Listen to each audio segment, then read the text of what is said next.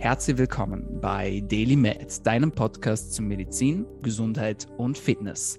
Du bist hier, weil du daran glaubst, dass Gesundheit das Wichtigste ist und sich durch deine täglichen Aktionen und Gedanken positiv beeinflussen lässt.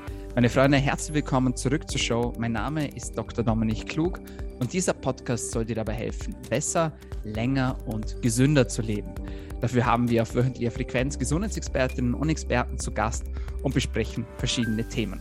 Und bevor ich unseren heutigen spannenden Gast vorstelle, darf ich euch wie immer kurz an den Deal erinnern. Was ist der Deal? Für alle, die zum ersten Mal mit dabei sind, die kennen das noch nicht. Ihr sollt mir pro Episode, die euch gefällt, einen Freund oder eine Freundin bringen. Letztes Mal hat mir jemand gesagt, äh, so viele Freunde habe ich gar nicht, aber ich bin mir sicher, dir fällt was ein. Du kannst liken, du kannst kommentieren, du kannst taggen. Ähm, du kannst uns ein Abo dalassen, du kannst uns ein Review schreiben, am besten auf iTunes mit Sternebewertung. Das hilft uns, so steigen wir in den Rankings und dafür bleibt der Podcast kostenlos. Wir versuchen dir nichts zu verkaufen, keine Produktplatzierungen, keine Werbung und wir gehen direkt hinein in die Themen. Ja, wir denken, dieses Abkommen ist absolut fair und jetzt wünsche ich, wünsche ich dir auch schon viel Spaß mit unserer heutigen Episode. Und da habe ich einen Gast bei mir. Da freue ich mich riesig, dass er sich Zeit genommen hat. Und ich heiße ihn herzlich willkommen bei DailyMed, dem ganzheitlichen Health Coach und Personal Trainer Tim Böttner. Ja, hallo, schön, dass ich da sein darf. Ich freue mich sehr und bin total gespannt. Die Freude ist ganz auf meiner Seite, lieber Tim.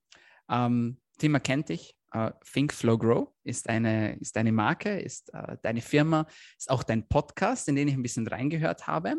Und dich zu recherchieren war, war sehr spannend, muss ich sagen, denn du bist straightforward und hast schon gesagt, ja, uh, die meisten Menschen haben irgendwie eine dramatische Geschichte mit einem Abnehmtrip oder was weiß ich was hinter sich. Ich habe immer schon viel Sport gemacht und das finde ich cool.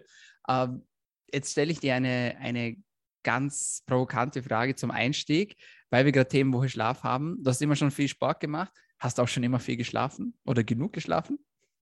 Zweite Antwort, ja. ja. Tatsächlich. Ja, auch das. Ich war schon auch als Kind jemand, der früh ins Bett gegangen ist, ähm, ja, ordentlich geschlafen hatte, lange geschlafen, lange nicht. Bin eher Frühaufsteher, aber Schlaf war mir eigentlich schon immer wichtig, ja. Okay, also auch so durch, durch diese Jugendzeiten, äh, wo man ja ein bisschen dann zur, zur, zur Eule bzw. zum Delfin-Typ montiert, je nachdem, welche, welche Kategorisierung, dass man da glaubt, von den Schlaftypen her. Auch da warst du straight? Ähm, nein, da gab es natürlich Ausre ähm, ja, da gab eine Menge Ausnahmen, ähm, aber das waren dann diese 20% Ausnahmen. Also ich war nie jemand, der dann einfach chronisch zu wenig geschlafen hat das für normal gehalten hat, sondern war bewusst, dass wenn ich feiern gehe, dann schlafe ich nur zwei, drei, vier Stunden. Das ist natürlich zum Abitur ein, zwei Jahre lang regelmäßig passiert. Ähm, aber das war in meinem Kopf schon so, ja, das ist der Preis, den ich zahle dafür, dass ich diese Jugendzeit mitnehme. Also es mhm. war mir damals schon bewusst, dass es eigentlich nicht gut ist, aber ich habe es getan und bereue das ja auch nicht. Das ist ja eine Zeit, die irgendwie dazugehört, ja. Ja, absolut, absolut. Warum diese Priorisierung des Schlafes? Bei mir war es ein bisschen anders. Ich hatte tatsächlich eine Phase in meinem Leben, wo ich davon überzeugt war, dass ich nicht schlafen muss, beziehungsweise so, ja, schlafen kann ich auch noch, wenn ich tot bin und habe wirklich versucht, jede Minute des Tages zu nutzen, um zu arbeiten, um produktiv zu sein und, und, und, und, und, bis mir dann das irgendwann ein bisschen auf den Kopf gefallen ist. Warum diese Priorisierung des Schlafes? Ja, also ich habe ganz einfach gemerkt, dass die Qualität meiner Entscheidungen von der Qualität, meines Schlafes ange, ähm, ausgeht oder davon mhm. abhängt. Äh, ich habe gemerkt, wenn ich nicht ausgeschlafen bin, dann treffe ich auf allen Ebenen schlechtere Entscheidungen. Also ich habe weniger Lust, ähm, mich zu bewegen, weniger Lust auf Training. Und zum Beispiel bei mir war es schon immer so, auch in der Jugend, um mal so ein Stück zurückzugehen, ich bin viel Skateboard gefahren. Das war so mein Hauptsport, Leichtathletik, Judo. Und ich habe gemerkt, Skateboardfahren war mir wirklich wichtig. Aber wenn ich super müde war, war ich, konnte ich nicht so springen, hatte nicht so viel Lust drauf und das hat mich genervt. Und das hat mich genervt. Dann habe ich gemerkt, okay, ich muss schlafen, damit ich besser Skateboard fahren kann. Später, wo ich das Ganze natürlich ein bisschen intellektualisiert habe, dann habe ich auch gemerkt, okay, ähm, Ernährung ist ja eigentlich gar nicht so kompliziert, aber wenn ich nicht genug schlafe, dann treffe ich schlechte Entscheidungen, äh, Entscheidungen mit der Ernährung. Ja? das ist immer so das, wo ich darauf zurückkomme. Eigentlich weiß ja jeder, was man essen soll. Mehr oder weniger, so ein bisschen. Das ist eigentlich relativ klar. Die Frage ist, warum wir es nicht tun. Und man merkt ganz, ganz oft, ich in meiner Erfahrung, der Erfahrung meiner Klienten, wenn wir ausgeschlafen sind, tun wir Dinge, von denen wir eigentlich wissen, dass sie uns gut tun. Wenn wir nicht ausgeschlafen sind, tun wir die Dinge, von denen wir wissen, dass sie uns nicht gut tun. Ja, und das trifft äh, aber auch soziale Interaktion. Also wir behandeln unsere Freunde meiner Erfahrung nach besser, liebevoller, wenn wir ausgeschlafener sind. Wir sind produktiver auf Arbeit, wenn wir ausgeschlafener sind. Wir sind einfach bessere Menschen, wenn wir ausgeschlafener sind. Das ist meine, meine Erfahrung. Und deshalb ist mir Schlaf eigentlich immer schon so wichtig gewesen, weil es ja, mir wichtig ist, dass ich Energie am Tag habe. Mhm. Sehr, sehr cool. Ja, diese Meinung kann ich nur teilen. Judo, interessant, habe ich auch lange gemacht, zwölf Jahre insgesamt. Also auch da ist natürlich effektiv besser, wenn man ausgeschlafen ist, wenn man dann auf der Matte steht, schlussendlich. Ähm, also für dich ist so die Effektivität auch im Vordergrund, so wie ich das verstanden habe. Also die Leistung möchtest du bringen, du möchtest diese Freude erleben, du möchtest aber auch die Energie äh, mitbringen und auch auf deine Mitmenschen übertragen. Wenn es eine Pille geben würde, ähm, mit der du nicht mehr schlafen müsstest, würdest du sie nehmen?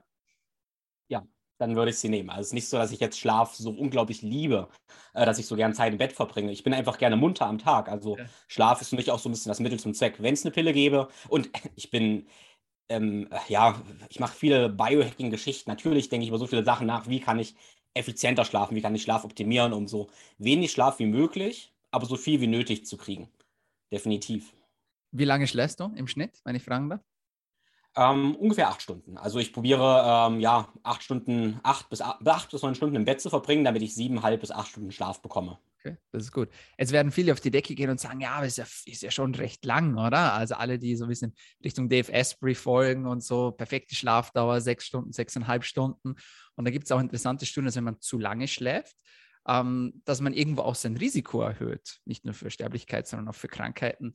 Ähm, was würdest du den Menschen sagen, wenn sie sagen, ja, aber ich muss sechseinhalb Stunden punktuell schlafen? Also mehrere Punkte. Ich meine, ich bin jetzt 30 und äh, ein junger Mann, der ordentlich trainiert oder viel trainiert, äh, das ist mir wichtig, das ist auch eine Priorität in meinem Leben. Das unterscheidet mich sicherlich von anderen Leuten, die Unternehmer sind und die jetzt ein bisschen anderen Fokus noch haben. Und meine körperliche Leistungsfähigkeit ist sehr wichtig. Da muss man sagen, als junger Mann mit 30 hat man wahrscheinlich den höchsten Schlafbedarf, abgesehen von Babys, den es irgendwie gibt. Wenn man älter ist, dann nimmt eventuell der Schlafbedarf auch wieder ein bisschen ab. Ja, das das ist sicherlich so. Ähm, dann würde ich aber auch argumentieren, dass wir eigentlich schon, schon wissen, dass wir so fünf Schlafzyklen bekommen wollen. Und Schlafzyklus äh, sprechen wir von 90 Minuten. Und wenn ich fünf mal 90 Minuten rechne, bin ich so bei siebeneinhalb Stunden. Das heißt, wenn ich eine Rechnung mache, ich möchte siebeneinhalb Stunden schlafen und dann mal ehrlich bin, wie lange brauche ich zum Einschlafen, wann stehe ich auf, dann bin ich schon bei einer Bettzeit von acht bis achteinhalb Stunden, um diesen Schlaf zu bekommen. Ja. Genau, und ich weiß nicht genau, wie das Protokoll von Dave Asprey ist, aber ich weiß von vielen anderen Biohackern, die machen dafür dann ja auch einen Mittagsschlaf oder ähm, irgendeine ähm, Entspannungstechnik mittags, sowas wie Yoga Nitra oder so. Hm? Ja, bitte? Ja.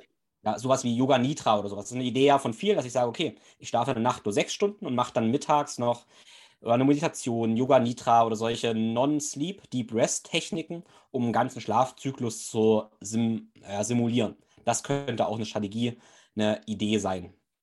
Yoga Nidra, kannst du das erklären für die Zuhörerinnen und Zuhörer, die das noch nicht kennen? Ähm, ja, es gibt verschiedene Techniken da. Also letztendlich ähm, könnten wir sagen, wir probieren den Körper so gut wie möglich zu entspannen. Ich könnte auch sowas machen wie eine progressive Muskelentspannung und probiere praktisch für 20 Minuten in einen tiefen ja, Meditationszustand zu kommen, ohne einzuschlafen letztendlich. Und dann gibt es ganz viele äh, verschiedene, also die, die Wissenschaft dahinter, ob das wirklich stimmt, das ist nicht so ganz klar, würde ich mal behaupten. Aber viele behaupten, dass dann dieser Zustand viel erholsamer als Schlaf noch ist und ich dadurch in 20 Minuten einen ganzen Schlafzyklus simulieren kann, wie gesagt, weil der viel erholsamer ist als Schlaf. Ne, das mhm. sagen viele Berichte. Ich persönlich muss dazu sagen, ich bin kein Fan von, von Mittagsschlaf. Einfach funktioniert für mich einfach nicht. Ich schlafe in der Nacht und arbeite den ganzen Tag. Das passt für mich. Das heißt, ähm, ich habe damit nicht viel Erfahrung, empfehle das aber gerne, für wen das, das passt. Mhm. Ja, das ist spannend, so diese Schlafersatztechniken. Hast du Erfahrung mit Floating gemacht? Ähm, nein, ähm, ich habe viel davon gehört, aber keine Erfahrung gemacht. Nee. Ja, ist mega spannend. Habe ich einmal gemacht und äh, ist wirklich, also okay, ich muss, ich muss dazu sagen, ich habe es nicht ganz richtig gemacht, weil normalerweise bist du in so einem Tank, der auch geschlossen ist, das heißt, es ist dunkel, du bist alleine drin. Ähm, ich war in einem Wellnessbereich, wo das mit angeboten war und da waren tatsächlich drei Leute in dem Pool und es war nicht ganz dunkel. Also der Effekt war wahrscheinlich nicht ganz derselbe. Aber es ist schon sehr spannend, was man da machen kann. Ähm, wobei man sich natürlich immer fragen muss, gut, was ist praktisch umsetzbar, weil die wenigsten haben ein Floating-Becken zu Hause. Das muss man, muss man auch ganz klar sagen. Ja. Nichtsdestotrotz, äh, ich finde es sehr, sehr spannend, was du gesagt hast, gerade auch mit diesem Thema ja Entscheidungen treffen. Und da wissen wir auch aus der Forschung, die Hungerhormone verändern sich, die Sättigungshormone verändern sich. Wir greifen eher zu den crispy, äh, süß-salzigen Sachen, wo wir sonst niemals auf die Idee kommen würden, dass wir das jetzt essen. Ähm, Konzentrationsverhalten, Reaktionsfähigkeit, alles das wird schlechter. Ja? Äh, Gibt es schöne Studien auch, wo man Menschen vergleicht, die Schlafentzug haben mit alkoholisierten Menschen ich glaube 0,8 Promille oder sowas sind äh, schlussendlich, wie man äh, im Reaktionsverhalten ist. Und wenn man an die ganzen Schichtdienste denkt, äh, medizinischen Bereich jetzt mal als Beispiel genannt, dann stellt es einem alle Zehennägel auf, ja, was, was wir uns da teilweise zumuten. Also Schlaf ist schon für mich auch so das absolute Nonplusultra geworden. Was machst du alles, um deinen Schlaf zu optimieren? Bist du primär im Tracking-Bereich unterwegs oder sagst du so, nee, das interessiert mich nicht, ich muss vor allem fit sein? Oder schaust du schon, ja, okay, wie lange geht mein REM-Schlaf, wie lange gehen meine Non-REM-Schlafphasen? Ähm, ich mag, ich mag Tracking, weil ich bin auch Ingenieur und Sportwissenschaftler, deshalb mag ich diese ganze Technik, aber ich habe die Idee, dass ich damit eigentlich mehr objektives Feedback hole, mich aber mittel- und langfristig davon dann wieder lösen kann. Also du hast gefragt, was ich den Leuten sage, die sagen, sie brauchen weniger Schlaf. Ne? Da will ich mal ganz kurz reingehen und da sagen, ähm, dass es auch schon dass Studien gibt, wo man Leute befragt, ob sie genug schlafen und alle sagen, sie schlafen genug. Mhm. Und alle sind dann, das Witzige ist, dann alle sagen, sie sind diese 3% der Menschen, die weniger Schlaf brauchen. Also 90% der Menschen sagen dir, sie gehören zu den 3%, die weniger Schlaf brauchen als alle anderen. Und das kann nicht sein. Das Problem ist, wenn wir etwas für eine lange Zeit machen, dann merken wir nicht mehr, was normal und natürlich ist. Also alles, wenn wir lange genug nicht genug schlafen, dann denken wir, es ist normal und wissen ja gar nicht wie es sich anfühlt. Das heißt, ich gebe an jedem einen Tipp, hey, schlaf dich mal eine Woche lang im Urlaub richtig, richtig aus und vergleiche dann das Gefühl. Und erzähl mir dann immer noch, hast du genug geschlafen oder nicht. Die Wahrscheinlichkeit ist hoch, dass sie merken, okay, es war doch nicht genug Schlaf. Mhm. Ne? Das sage ich immer ganz gerne. Und dann kann ein guter Einstieg kann dann auch sein, sich dann einen Tracker mal zu holen, dass ich objektives Feedback kriege, wie ist dann eigentlich meine Schlafqualität. Mhm. Ich persönlich bin da ein sehr großer Fan von diesem Aura-Ring, ähm, weil, ich, weil ich einfach sagen muss, ich habe es auch mit so Armbändern oder Apple Watch oder sowas probiert. Äh, mag ich alles nicht, weil ich mag das nicht, wenn ich an der Hand was habe. Okay. Das stört mich einfach in der Nacht. Das ist einfach, einfach der Punkt. Deshalb mag ich diesen Ring, weil der erstmal genau ist und dann, weil er mich nicht stört. Ja. Und der sagt mir natürlich, wie war mein Tiefschlaf, wie mein REM-Schlaf. Und der Vorteil davon ist, dass man das ein bisschen ähm, ja, gamifizieren praktisch kann. Und meine Partnerin zum Beispiel bei diesen Ringen jetzt auch. Und manchmal dann vergleichen wir so Werte so und denken, ah, komm, wir machen jetzt das und das und gucken, was hat Einfluss auf meinen Schlaf. Und das natürlich dann wie so ein bisschen wie ein Spiel, was motivierend sein kann. Das mhm. braucht man nicht unbedingt, aber ich denke, wir Menschen funktionieren oft mit diesem Mechanismus relativ gut. Ja. Ganz wichtig ist natürlich dann, dass ich, äh, wenn ich einen Tag habe, manchmal zeigt der Ring dann auch irgendwie schlechte Daten an. Und also ich bin ganz unfit und das stimmt manchmal einfach nicht. Mhm. Ja. A, äh, manchmal hat er auch Aussetzer, das ist einfach so, manche, manchmal stimmt es einfach nicht, weil ich habe meine Hände davor eingecremt oder sowas, immer mal schon festgestellt. Und dann gibt es auch diese Tage, ja, dann spielt das keine große Rolle. Ich muss einfach Dinge tun an diesem Tag und dann kann ich jetzt gar keine Rücksicht darauf nehmen. Mhm. Deshalb darf ich mich nicht zu sehr davon abhängig machen. Das ist so ein bisschen, ähm, ein Spiel mit dem Feuer, mit dieser Technik. Mache ich mich abhängig davon oder nicht? Aber meiner Ansicht nach ist es ein sehr, sehr guter ähm, ja, Einstiegspunkt. Und natürlich, weil ich probiere ganz, ganz viele Sachen aus, wo du ja gerade schon eigentlich gefragt hast, was ich so tue, äh, um dann zu gucken, ja, hat das einen Einfluss oder hat es keinen Einfluss? Ja? Äh, wie, wie zum Beispiel jetzt so CBD-Öl, haben äh, vielleicht die meisten Hörer schon mal gehört, ist ja gerade mehr oder weniger große Mode. Äh, muss ich für mich sagen, ich brauche so hohe Dosis, um überhaupt was davon zu merken. In einer normalen Dosis macht das für mich keinen großen Unterschied. Ich weiß okay. aber von einigen Bekannten, gerade von Frauen, die brauchen ein, zwei Tropfen und haben davon signifikante Verbesserungen. Okay. Und da ist natürlich sehr schön, diese Individualität zu testen. Von welcher Dosierung sprichst du jetzt, wenn ich fragen darf, weil es ja auch unterschiedliche Konzentrationen gibt?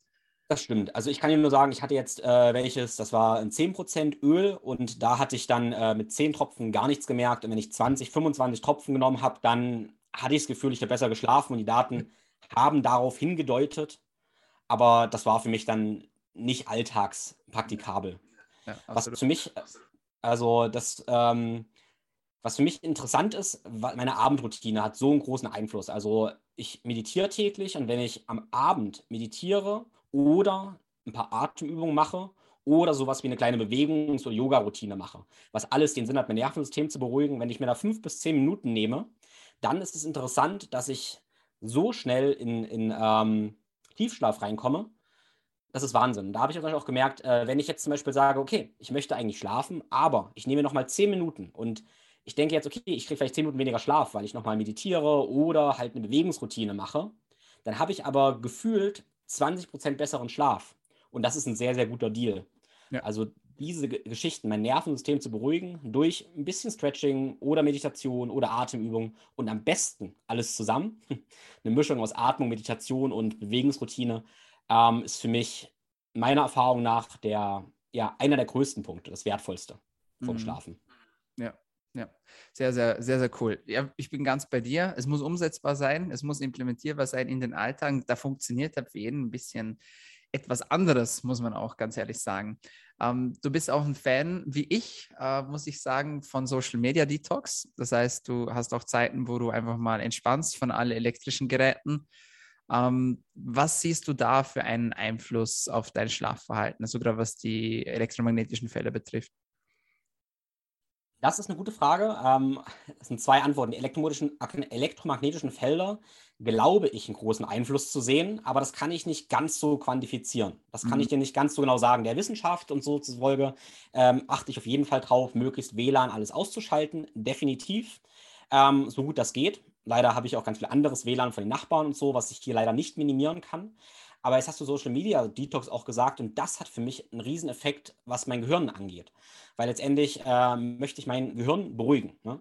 Und immer wenn ich noch abends Input kriege, ich nenne das einfach Input. Input kann heißen durch Social Media, durch Fernsehen, ähm, diesen ganzen Input, den ich kriege, der macht, macht mein Gehirn, bringt das irgendwie zum Laufen. Und ich möchte mein Gehirn eigentlich zum Schlafen gehen einfach beruhigen, also keinen Input mehr kriegen. Das heißt, eine Zeit zu haben, wo ich gerade keinen Input mehr kriege, nichts mehr. Ähm, das ist für mich sehr, sehr wichtig. Und dann ähm, könnte man sagen, okay, Lesen ist auch ein Input, das stimmt. Es kann auch sein, dass mich Lesen sogar noch ein bisschen aufwühlt. Allerdings habe ich beim Lesen glücklicherweise kein, ähm, erstmal keine Reaktion. Das heißt, ich gehe da nicht wie bei Social Media, wo ich noch was, was tippe oder sowas. Und ich habe natürlich keine Bildschirme. Ich habe kein Licht, sondern ich habe, ja, Papier. Ja, mhm. Und Licht stört natürlich mein, mein Schlaf auch extrem. Also Licht und den Input über Medien, das macht für mich einen riesen Punkt aus, wo ich sage, ähm, okay, ich möchte, guck jetzt von zwei Sachen, ich möchte im Idealfall zwei Stunden vom Bett das nicht mehr machen, im Realfall ist es eher eine halbe oder eine Stunde vorm Bett. Muss man ja mal ganz ehrlich sein, was Realität und was Idealität ist. Mm, ist so, ja, absolut. Gerade wenn man noch was recherchieren möchte oder wie auch immer, ist gar nicht so einfach. Ähm, Jetzt bist du auch jemand, äh, der natürlich der Technik sehr nahe ist. Ähm, wie handhabst du das untertags, wenn du viel blauem Licht ausgesetzt bist? Verwendest du auch deine Blue Blocking Glasses mit entsprechenden Linsen, also dann mit gelben Linsen? Oder äh, bist du eher so der Typ, nee, das mache ich dann am Abend und konzentriere mich dann dafür voll auf Lichtblock? Ähm, am Abend, ja, genau. Also ja. probiere ähm, am späten Nachmittag, wenn es langsam dunkler draußen wird, dann mhm. dimme ich alle Lichter und setze meine Blue Light Blocker Brille auf ähm, am Tag aber nicht. Ich benutze sogar am Vormittag äh, auf der Tageslichtlampe, um mir möglichst viel ja, helles, blaues Licht und Tageslicht praktisch zu geben. Mhm. Also nicht direkt in die Augen oft, das mache ich manchmal am Morgen. Am Morgen verwende ich gerne eine Tageslichtlampe, um aufzuwachen, wo ich einen ja. äh, subjektiv einen sehr, sehr starken Effekt spüre tatsächlich, weil ich ja sofort on fire eigentlich bin. Genau. Und äh, während der Arbeit mache ich die indirekt meine Tageslichtlampe im Büro praktisch an, äh, genau, um Tageslicht zu simulieren. Weil klar, im Idealfall wäre ich den ganzen Tag draußen in der Natur. Im Realfall verbringe ich trotzdem vier bis acht Stunden am Tag am Computer. Mhm, ja. Wie sieht es mit rotem Licht aus und mit infraroten Lichtquellen? Hast du da auch schon Erfahrungen gemacht, was die Schlafqualität betrifft? Ja, absolut. Also ich probiere, ähm, oder was probiere, ich mache des Öfteren Abend, mache ich meine Rotlichtlampe an und äh, lese manchmal bei der Rotlichtlampe auch einfach, dass ich die als, als Leselicht praktisch nehme. Das finde ich ganz mhm. gut. Muss aufpassen, dass es nicht zu warm wird. Ich habe schon festgestellt, wenn ich mich zu lange für das Rotlicht setze und ich dann aufheize, dann sinkt meine Schlafqualität, weil mein Körper überhitzt. Ne? Mhm. Also ich möchte die nicht als Wärmequelle zu stark nutzen. Ich habe das ein paar Mal gemacht, dass ich ähm, praktisch die direkt vor meinen Kopf gestellt habe, dabei gelesen habe. An sich keine schlechte Idee, auch für, für die Augen, für die ähm, ja, für die Netzhaut gibt es da ganz gute Evidenz für. Habe dann auch festgestellt, ja, meine Körpertemperatur erhöht sich stark. Gerade wenn ich meine Stirn mit Rotlicht vollstrahle, weil natürlich die, die Stirn wie auch die Handflächen und Fußsohlen super gute äh, Wärmeleiter sind. Und dadurch ist meine Körpertemperatur gestiegen und ich konnte schlechter schlafen. Das muss, da habe ich immer wieder festgestellt. Also, genau, ich möchte nicht als Wärmequelle nutzen, sondern eher als, als Lichtquelle. Mhm. Ja. Genau, persönlich muss ich aber sagen, nutze ich abends meistens ganz gerne Glühlampen oder Salzkristalllampen ähm, und nicht unbedingt Rotlicht. Und ich achte am Abend drauf, das ist vielleicht ein ganz wichtiger Punkt, den ich oft ein bisschen missachtet habe, dass abends das Licht von unten kommt. Also wir wissen, wenn Licht von oben kommt und das von oben die Augen einstrahlt, dann ist das für unser ganzes System korreliert mit Tageslicht, weil die Sonne ja auch mittags hoch steht. Wenn mhm. Licht von unten kommt, ist das korreliert eher mit Abendlicht, wenn die Sonne von unten kommen würde. Deshalb ist es eine gute Idee, sowas wie eine Salzkristalllampe oder abends die Lampe, eine Nachttischlampe könnte man ja auch sagen, einfach unten hinzustellen und ah. auch warmes Licht nicht von der Decke strahlen zu lassen, sondern das warme Licht abends von unten strahlen zu lassen. Ja, das ist cool. Ähm, da gibt es ja mittlerweile auch mittlerweile ganz tolle Devices, auch mit den Lichtstreifen, LED-Streifen oder halt, die man dann auch timen kann, ja, über verschiedene Home-Devices, Smart Home-Devices, damit man einfach diesen natürlichen Sonn- und also Auf- und Untergang nachstellen kann. Ich bin der Meinung, natürlich ist immer noch am besten, aber wenn man in den Breitengraden lebt, in dem wir beide leben, dann ist es oft mal gar nicht so einfach, weil da nicht immer so oft die Sonne scheint, wie man es gerne hätte. Und von dem her muss man dann halt äh, ja, erfinderisch werden, aber das äh, können wir sehr, sehr gut als Biohacker. Sehr cool. Ich möchte noch mit dir über Thema Ernährung sprechen und Einfluss auf den Schlaf. Du hast einen Gentest gemacht, äh, um herauszufinden, was für Lebensmittel am besten für dich geeignet sind. Erzähl uns da ein bisschen was drüber. Wie kann man sowas machen? Was kostet sowas? Und wie warst du mit dem Ergebnis zufrieden? Ja, interessantes Thema. Erstmal, wo kann man sowas machen? Ich habe meinen Test vor, ähm, ich denke, fünf oder sechs Jahren äh, von 23andMe machen lassen, was so der erste große Anbieter war in den USA. Allerdings ist es seit ein paar Jahren nicht mehr in Deutschland verfügbar, äh, weil wegen gesetzlichen Vorgaben kann man den leider nicht mehr in Deutschland machen lassen. Ich habe dann von Leuten gehört, okay, man kann ihn nach Holland bestellen lassen, dann hier machen, zurückschicken und so weiter. Ähm, aber es ist eigentlich nicht mehr möglich. Es gibt ein paar andere Anbieter, sowas wie Gene Planet oder so, wo ich ganz gute Erfahrungen mit habe.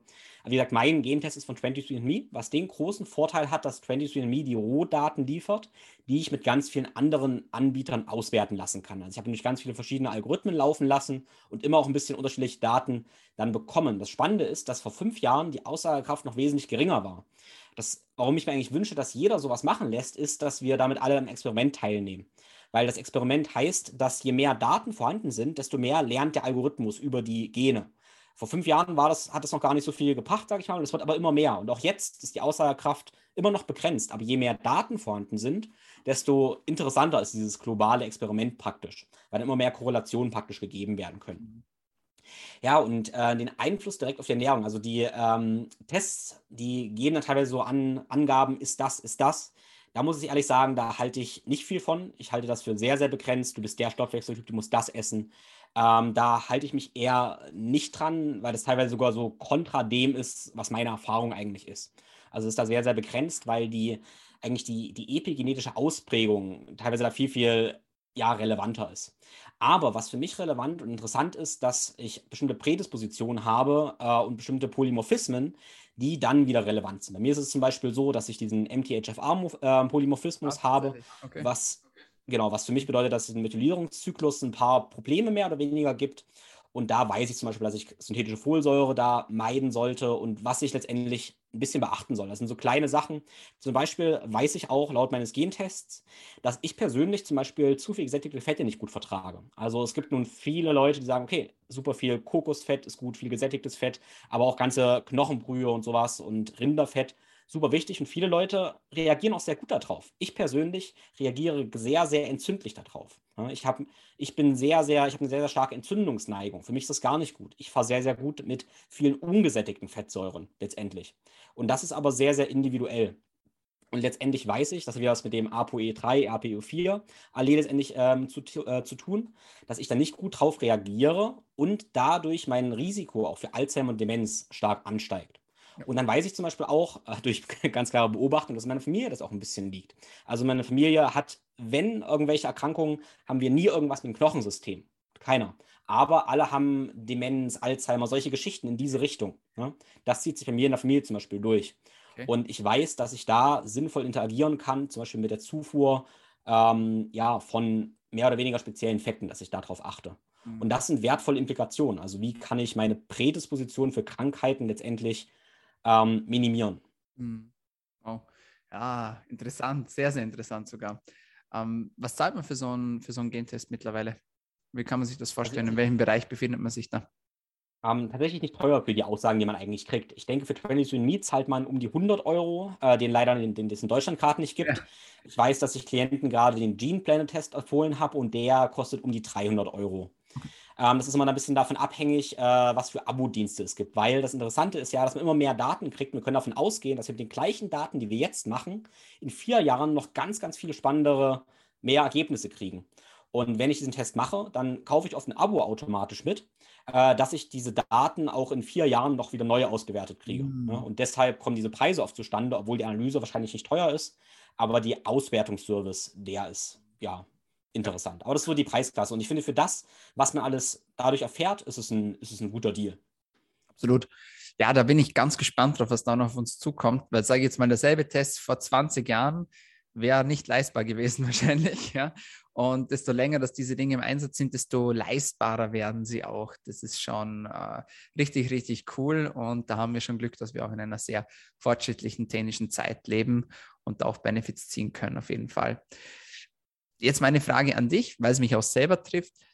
Viele Menschen haben so ein bisschen Problem mit diesem, ja, Kohlenhydrate nach 18 Uhr. Gleichzeitig weiß man auch, dass zu spätes Essen den Schlaf durcheinander bringt. Bei mir ist es zum Beispiel so, wenn ich, einen, äh, wenn ich einen intensiven Tag hatte, vielleicht einen Sport gemacht habe, dass ich wiederum von einem eher späteren Abendessen mit Kohlenhydraten profitiere. Das ist dann für die meisten so der, die Totalverwirrung. Kannst du ein bisschen Licht ins Dunkel bringen? Das wäre schön. Ja, das ist ein so spannendes Thema, weil du erkennst ja diese professionelle Antwort, it depends. Und ein Modell, was ich verwende, was ich sehr gut finde, ist das Modell des Soges kreieren oder des metabolischen Bedarfs. Und das heißt für mich, wenn ich eine äh, Zeit lang nichts gegessen habe und ich habe dann sowieso schon ein Nahrungsloch, ein Energieloch kreiert und vergrößere das dann noch durch einen anstrengenden Tag mit Training, Bewegung, ja, dann habe ich einen ganz großen Energiesog. Und wenn ich dann 19 Uhr oder sag mal 20 Uhr eine Mahlzeit esse, dann wird das Essen sofort ausgesaugt und wir haben einen Bedarf. Ne, wir haben einen Bedarf, der wird gedeckt und dann ist alles gut. Wir haben wie ein Fass, was leer ist und das Fass wird langsam gefüllt. Das Fass ist dann gefüllt und mit diesem angenehm gefüllten Fass können wir auch viel besser schlafen. Szenario 2 wäre, dass wir jetzt 20 Uhr das gleiche Abendbrot essen. Wir haben aber beispielsweise davor schon nachmittags nochmal Kuchen gegessen und einen Kaffee getrunken oder so und keinen Sport gemacht und unser Fass ist schon dreiviertel voll. Wenn ich jetzt 1920 Uhr also keinen Sog kreiert habe und die gleiche Mahlzeit esse, dann läuft mein Fass ja über und ich stopfe irgendwas rein und damit ist mein ganzes Verdauungssystem ja überlastet es wird ja überlastet, dein ganzer Körper ist überlastet, dann kann praktisch in der Nacht auch Entgiftung, alles Mögliche nicht richtig ablaufen. Ne?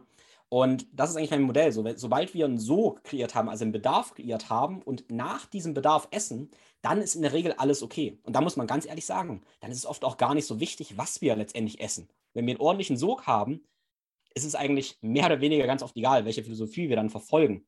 Wenn wir aber ähm, keinen Bedarf haben, läuft das fast über und wir haben Entzündungen, und alles Mögliche. Das ist immer so mein Modell. Genau das habe ich natürlich auch festgestellt. Mhm. Ähm, wie du sagst, manchmal, wenn ich noch abends trainiere und danach denke ich, es ist zu spät, ich darf nichts mehr essen, dann liege ich im Bett und schlafe überhaupt nicht gut. Weil mhm. wir ja auch wissen, dass die Kohlenhydrate am Abend, gerade wenn ich nochmal trainiert habe und gewisse Stresshormone habe, dann kann gerade ja ein Insulinausstieg, äh, Anstieg, ähm, also Kohlenhydrate praktisch auch ein Gegenspieler sein für das Cortisol, für die Stresshormone. Also wir können durch eine Kohlenhydrate-Mahlzeit nochmal dann kohlenhydratreiche Mahlzeit unsere Stresshormone senken und dadurch besser schlafen. Vorausgesetzt, ja, wir haben diesen Bedarf dafür. Mhm. Ja. das ist, äh, das ist so eine Sache, das versuche ich immer noch den Leuten klarzumachen, sodass es nicht diese goldene Regel gibt für alle, die auf alle zutrifft, sondern dass es halt super individuell ist und dass man das dann immer auf seine eigene individuelle Situation auch beziehen muss und das dann auch dementsprechend dann behandeln muss. Ist so. Ich weiß, du bist ein großer Fan von Eisbaden auch. Äh, steht auch ein kälterer Urlaub an, hast du vorhin schon äh, anklingen lassen. Ich habe beobachtet, dass wenn ich Kältetherapie mache am Nachmittag, dass ich sehr gut schlafe. Also gerade Kryotherapie oder sowas in diese Richtung. Deckt sich das auch mit deinen Erfahrungen? Absolut, definitiv. Also wir haben ja nun den Zusammenhang, dass mit, dass unsere Melatoninproduktion, unser Schlafhormon praktisch auch gekoppelt ist an den Sinken der Körpertemperatur. Äh, wenn der Hörer sich jetzt fragt, hä, wissenschaftlicher Fakt, ist aber schwierig zu merken, alles total logisch. Abends wird es kalt, deshalb wird uns kälter und damit steigt ein Schlafhormon an. Wir müssen eigentlich nur die Natur simulieren. Und was du letztendlich ja machst mit deinem Eisbad am Abend oder am Nachmittag, ist ja ähm, eigentlich den, ja, die Kälte der Nacht zu simulieren weil wir das ja ein bisschen wegnehmen, diesen Faktor, wenn wir halt in Wohnungen, in Häusern schlafen. Ne? Deshalb ist es eine gute Idee, letztendlich die Natur zu simulieren, indem wir sagen, okay, wir senken die Körpertemperatur am Nachmittag, am Abend und dadurch wird die Schlafqualität in aller Regel positiv beeinflusst. Mhm. Zusätzlich haben wir durch die Kälte- oder Kryotherapie, was wollen wir genau machen, nochmal den Effekt, dass wir die Insulinsensitivität verbessern. Also wenn wir danach zum Beispiel Abendbrot essen, haben wir wahrscheinlich eine bessere Blutzuckerkontrolle und damit ziemlich sicher, auch das habe ich ausführlich gemessen, äh, einen wesentlich stabileren Blutzucker in der Nacht, was lieber, wiederum wahrscheinlich unsere Schlafqualität positiv beeinflusst. Mhm. Heißt es im Umkehrschluss, dass du nicht dein Eisbad am Morgen nimmst? Nein, das, ich nehme Eisbad, tatsächlich nehme ich das Eisbad am Morgen. Ähm, aus, tatsächlich aus dem Grund, äh, dass es, es ist so ein bisschen ein Ritual geworden. Ich nehme tatsächlich, ganz ehrlich jetzt, habe ich noch niemandem erzählt, glaube ich, seit letzten September habe ich eine Eiswanne auf dem Balkon stehen und habe bis auf fünf Tage jeden Morgen ein Eisbad genommen. Also bis auf fünf oder sechs Tage. Ich habe nicht mitgezählt, aber jeden Morgen praktisch. Und das ist das Erste, was ich am Morgen mache. Ich stehe auf, ich gehe einfach nicht kalt duschen, sondern ich setze mich kurz in meine Eiswanne. Für, ich zähle die Zeit nicht, irgendwas ein bis zwei, drei Minuten, um wach zu werden. Und ich liebe es einfach, diesen Kälteschock zu haben, kurz draußen zu sein, frische Luft zu atmen, in den Himmel zu gucken und damit aufzuwachen. Genau, und äh, die Begründung dafür, warum das sinnvoll ist, könnte auch sein, dass ich sage, okay, ich stimuliere damit meine körpereigene Cortisol, Adrenalinausschüttung und habe damit praktisch meinen natürlichen Kaffee, natürlichen Espresso getrunken. Mhm, ja, ich nenne es so ein bisschen gerne den Thermoskannen-Effekt. Woher weiß die Thermoskanne, ob es äh, das Getränk kalt oder heiß halten soll? so ist es auch mit dem Eisbad. Am Morgen weckt es dich auf und am Abend kannst du dann halt unter Umständen noch besser schlafen. Auf jeden genau, Fall. Vielleicht noch ganz kurz, also ja? ich ähm, neige dazu, auch extreme Dinge zu tun. Das ist so ein bisschen mein Ding. Und äh, du hast gesagt, ich gehe auch bald wieder in Kälteurlaub und ich verbringe aber jede, jedes Jahr eine Woche in äh, entweder Polen oder dieses Jahr war ich im Harz, wo ich eine Woche so ein Wim Hof-Motto mache mit vielen Eisbädern, Kältewanderungen und sowas. Und da haben wir auch schon dann vorm Schlafen lange Eisbäder gemacht. Oder da habe ich auch schon mal so 60 Minuten Eisbad gemacht. Und da muss man sagen, das sind Sachen, die nicht sinnvoll sind. Das, sind, das kann man ausprobieren, aber ist, das fördert nicht Schlaf. Also ich habe dann Erfahrung gemacht, dass wenn ich das am Nachmittag mache, am Abend extrem hohe Körpertemperatur hatte, weil der Körper so stark nachgeheizt hat. Entweder das oder ich friere extrem stark und kann auch nicht schlafen. Also diese Extreme sollten wir nicht tun, weil es dann zu irgendeiner Dysregulation kommt. Mhm. Das sind dann eher so extreme Sachen, die man mal erfahren kann, was aber nichts mit einer täglichen Routine zu tun haben sollte. Mhm. Ja, cool. Danke fürs Teilen. Das sind äh, spannende Insights auf jeden Fall. Was würdest du sagen? Diese Frage kommt auch sehr häufig. Was ist so die optimale Tiefschlafdauer? Ist es auch wieder was, was individuelles oder würdest du sagen, nee, so ein gewisser Prozentsatz sollte schon, sollte schon sein? Ja, also als Richtwert würde ich sagen, immer 20 bis 25 Prozent ist eine ganz gute Sache oder wir 15 bis 25 Prozent. Allerdings ähm, ist es auch sehr vom körperlichen Aktivitätsniveau abhängig. Also ich arbeite viel mit auch Sportlern, Leistungssportlern. Da sehen wir, dass Leistungssportler wesentlich mehr Tiefschlaf haben und brauchen. Ähm, auch mit der Begründung, dass der Tiefschlaf korreliert ist mit der physischen Regeneration, der körperlichen Regeneration. Und je mehr jemand körperlich aktiv ist, oft sehen wir dann auch mehr Tiefschlaf. Allerdings ist in meiner Beobachtung das trotzdem auch sehr, sehr individuell. Also ich kann sagen, ich habe in der Regel immer zweieinhalb bis dreieinhalb Stunden Tiefschlaf, aber zum Beispiel habe ich REM-Schlaf immer, also sehr, sehr wenig. Ich habe nur ein bis anderthalb Stunden REM-Schlaf. Okay. Das ist durchaus interessant, ja. Das ist interessant. Hast du eine Idee, was das liegen könnte? Ähm, also tatsächlich stelle ich ehrlicherweise fest, dass wenn ich ähm, länger schlafe, auch mehr REM-Schlaf habe. Also mein REM-Schlaf tritt wirklich am Ende der Nacht auf. Das heißt, bis unmittelbar vorm Aufwachen habe ich die längsten REM-Schlafphasen. Das heißt, ganz oft, wenn ich eine Dreiviertelstunde länger schlafe, habe ich wirklich 45 Minuten mehr REM-Schlaf. Ja. Das heißt, ja, wenn ich jetzt nicht acht und achteinhalb Stunden schlafe, ist mein REM-Schlaf direkt von ja, 15 auf 25 Prozent gehüpft. Mhm. Und ich habe, denke ich, so viel Tiefschlaf, weil ich einfach wirklich sehr, sehr ja, körperlich aktiv auch bin, ja. weil ich ja, mhm. auch viel trainiere. Mhm. Das, denke ich, ist eine Begründung. Ich hätte noch eine andere Vermutung. Du hast gesagt, du meditierst sehr viel. Das nimmt dir vielleicht auch ein bisschen den REM-Schlaf raus, könnte sein. Wäre so jetzt meine spontane Idee. Ohne dass ich dich ja, wirklich gut kenne. Das ist eine sehr, sehr interessante äh, These, weil ich, also ich meditiere viel, mache viel Atemtraining, bin allgemein sehr, sehr ein parasympathischer Typ. Ich bin ein sehr, sehr ruhiger Typ, schon immer gewesen, habe eine sehr, sehr hohe HRV. Vielleicht könnte das auch ein Grund dafür sein, ja, dass ich allgemein, genau wie du sagst, dass ich weniger psychische Regeneration brauche, weil mhm. ich es am Tag eigentlich schon gemacht habe. Und das ist vielleicht auch noch so ein Insight, was ich festgestellt habe.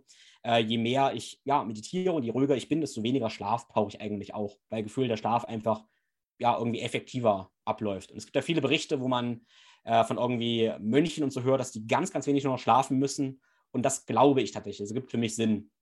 Mhm. Ja, das ist interessant. Ähm, das ist auch was für mich, wo ich so gerne damit experimentiere, weil ich dann auch merke, okay, manchmal brauche ich nur fünf Minuten Meditation, manchmal brauche ich 40 Minuten ja, am Abend. Und wenn ich das dann nicht mache, dann habe ich in Korrelation dazu dann sehr oft einfach mehr REM-Schlaf, übermäßig viel REM-Schlaf, also irgendwie so 30, 35 Prozent am Gesamtschlaf, was dann schon echt, echt krass ist. Das merke ich dann aber auch, dass ich sehr intensiv träume und mich dann oft auch sehr gut an die Träume dann auch erinnere. Also das ist schon ja, unglaublich spannendes Thema, auf jeden Fall. Aber das ist, das ist interessant, weil da habe ich noch gar, das habe ich gar nicht in der Tiefe so äh, erforscht. Das werde ich mal machen und dann mal Korrelationen mhm. herstellen. Ja. Wie ruhig ich mich subjektiv fühle vor dem Einschlafen, wie viel Geistesruhe ich habe und das korrelieren mit der, mit der REM-Schlafzeit, ja. Ja, auf jeden Fall. Weil das ist natürlich ganz, ganz wichtig, dann, dass der, der, der Ring oder was immer man für eine App benutzt, sagt dann immer, ja, das war schlecht, sagt was Großes Rotes an. In Wirklichkeit kann es halt sein, ich war so ausgeglichen, habe so einen tollen Tag gehabt und habe wenig, weniger gebraucht. Und eigentlich dürfte es dann eher einen grünen Daumen anstelle von diesem roten Ausrufezeichen geben. Und das ist der Punkt, wo ich meinte, ja, nicht von der Technik abhängig machen, sondern mitdenken. Mitdenken, das ist ganz wichtig. Und mitfühlen ist wahrscheinlich noch wichtiger. Das ist ein sehr, sehr, sehr, sehr guter Tipp. Äh, sehr cooles Gespräch, könnte ich noch ewig lang weiterführen. Ähm, langsam müssen wir aber zum Schluss kommen. Wo kann man dich denn online finden? Ja, man kann mich auf sozialen Medien finden oder auf meiner Webseite. Also du hast gesagt, mein äh, ja, Firmenname Think Flow Grow. Das, ähm, Think Flow Grow heißt, ist so ein bisschen mein Motto. Think heißt denken, das ist meine Basis, der Wissenschaftler in mir. Flow heißt, ich möchte mich daran erinnern, dass ich es fließen lasse, das Ganze in Erfahrung bringe. Und Grow ist dann das Wachstum. Das ist immer mein Motto. Ich sage immer, die Kompetenz ist Wissen mal Erfahrung. Das ist mein Motto. Genau. Und das teile ich auch natürlich in meinem Podcast, in meinem Coaching. Und dazu kann man alles auf www.thinkflowgrow.com finden genau, da findet man auch meine Online-Kurse, meine Workshops, mein 1 zu 1 Coaching. Ja, und alle weiteren Dinge. Sehr, sehr cool. Meine letzte Frage an dich, bekommt immer jeder im Podcast. Welche tägliche Medizin würdest du denn empfehlen, damit wir alle besser, länger und gesünder leben können? Welche tägliche Medizin? Ich würde jeden äh, ans Herz legen, mit Meditation zu beginnen. Für mich war Meditation sich mehr, ja, Meditation und ein Gefühl kriegen der Verbundenheit. Weil ich bin der Meinung, mein Motto ist ja immer, wir sollen der Experte von unserem eigenen Körper und Geist werden. Und wir sollen, also wir sollen uns eigentlich mehr oder weniger selbst optimieren. Aber jetzt kommt der springende Punkt. Wenn wir uns selbst besser kennenlernen, merken wir, dass wir uns nur besser selbst kennenlernen, also dass wir uns nur optimieren können, wenn wir eine liebevolle Beziehung zu uns selbst, zu unseren Mitmenschen und der Natur haben. Und diese liebevolle, mitfühlende und verbundene Beziehung zur Natur und unseren Mitmenschen, darum geht es. Und das merken wir. Wenn es um unsere Gesundheit geht, brauchen wir diese zwei anderen Komponenten auch, Mitmenschen und Natur. Deshalb dürfen wir immer bei uns selbst anfangen, um aber zu realisieren, dass wir damit noch eine, eine bessere Welt gestalten. Deshalb ist Selbstoptimierung nie ein Selbstzweck, sondern immer der Zweck für Natur und für Mitmenschen. Und das können wir beispielsweise lernen mit Meditation und erfahren. Wow, sehr, sehr cool. Schöne Schlussworte, lieber Tim. Vielen, vielen Dank. Äh, danke auch für deine Zeit und für das Teilen deines wertvollen Wissens. Ich wünsche dir weiterhin viel Erfolg. Mach's gut und alles Gute. Danke dir. Ciao. So, meine Freunde, das war's von uns für heute bei DailyMed, deinem Podcast zu Medizin, Gesundheit und Fitness. Wenn es dir gefallen hat, dann vergiss bitte den Deal nicht. Und wenn es dir besonders gut gefallen hat, dann abonniere uns doch gleich noch. Wir sind auf allen gängigen Podcast-Kanälen, vor allem auf Spotify, Soundcloud und iTunes vertreten. Und jetzt sage ich vielen Dank fürs Einschalten, vielen Dank fürs Dranbleiben und bis zum nächsten Mal. Bleib gesund.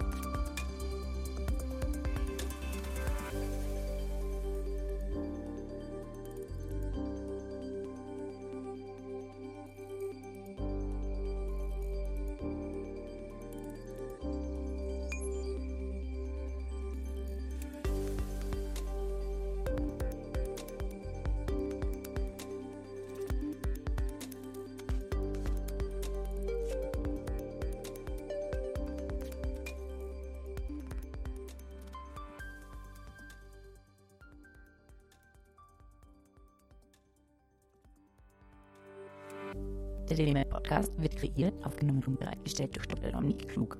Theoretische und praktische Hacks und Tipps, die in diesem Podcast geteilt werden, dienen ausschließlich deine Informationen und ersetzen keine Diagnose, Behandlung oder Prävention von Krankheiten. Bevor du Produkte konsumierst oder Biohacks umsetzt, die in diesem Podcast erwähnt werden, konsultiere deinen Gesundheitsexperten oder eine medizinische Fachkraft.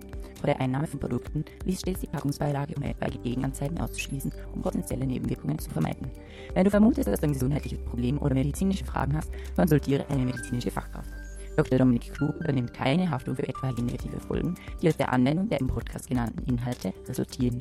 Meinungen und Statements von geladenen Gästen sind ihre eigenen und werden nicht zwingend von Dr. Dominik Klug befürwortet. Geladene Gäste im Podcast haben eventuell direktes oder indirektes Interesse am Verkauf von den Podcast genannten Produkten oder Dienstleistungen.